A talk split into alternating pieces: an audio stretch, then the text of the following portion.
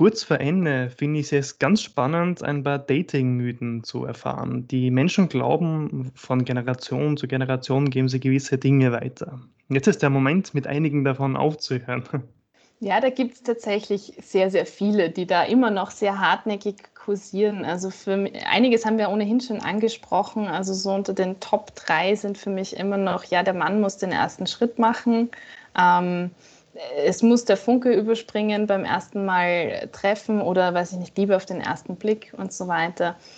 Ähm, dann auch, ja, Beziehungen, wenn es richtig ist, wenn es die richtige Person für mich ist, dann gibt es keine Probleme in der Beziehung. Das ist für mich auch so ein Mythos, mit dem ganz, ganz dringend aufgeräumt gehört, weil also eine Beziehung ohne Probleme gibt es nicht. Das ist dann vielleicht eine Beziehung, in der nicht über Probleme gesprochen wird, aber die sind deswegen trotzdem da.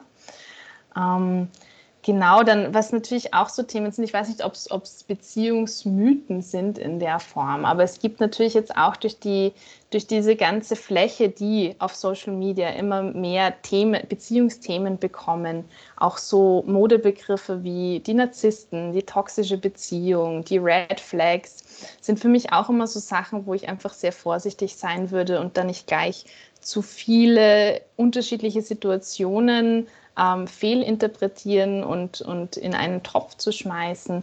Ähm, also das sind so ein bisschen Begriffe für mich, die ich zu oft höre. Nicht jede Beziehung, die nicht gut läuft, ist gleich toxisch.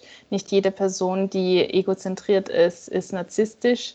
Ähm, da einfach ein bisschen, sage ich jetzt mal, auch vorsichtig zu sein, wie in welchen Bereichen ich des Internets ich mich aufhalte, ähm, mit welchen Meinungen ich mich konfrontiere und auseinandersetze und wie ich diese auch auf meine Beziehungen umlege. Und da einfach generell so ein bisschen eine, eine Offenheit zu behalten und zu sagen, meine Situation ist grundsätzlich anders als die von allen anderen Personen. Und ich muss meinen eigenen Weg finden, ich muss meine eigene Kommunikation mit meinem Partner, meiner Partnerin finden ähm, und da einfach nicht zu viel auch auf das zu hören, was die, was die Eltern denken, was die Freunde denken, was das Internet gerade für eine Meinung hat, sondern auch einfach so ein bisschen den persönlichen Weg zu finden, ist, glaube ich, ähm, ja, der, der Schlüssel zum Erfolg auch in dem Ganzen.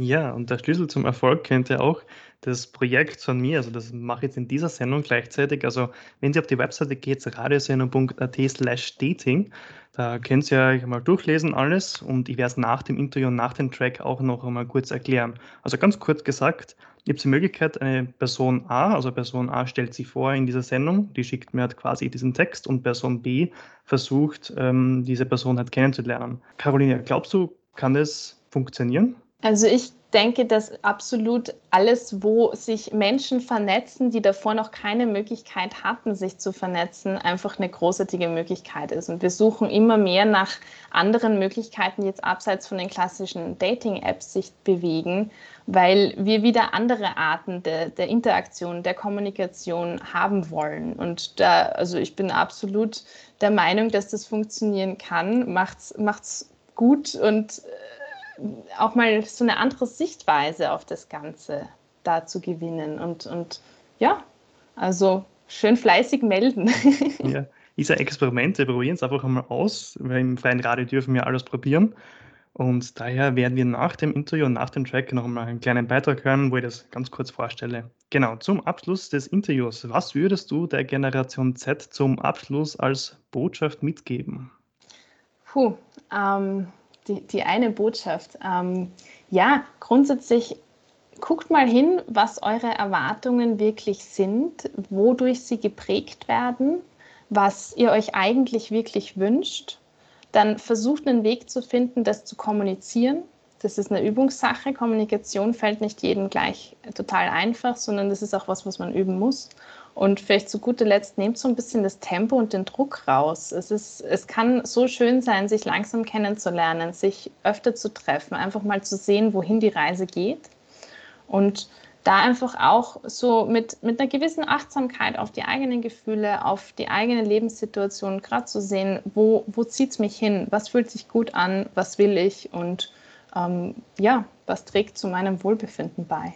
Vielen Dank, Carolina Herenberger. Ihr habt das Interview mit der Psychologin und Dating-Trainerin gerade gehört auf Radio Helsinki 92,6.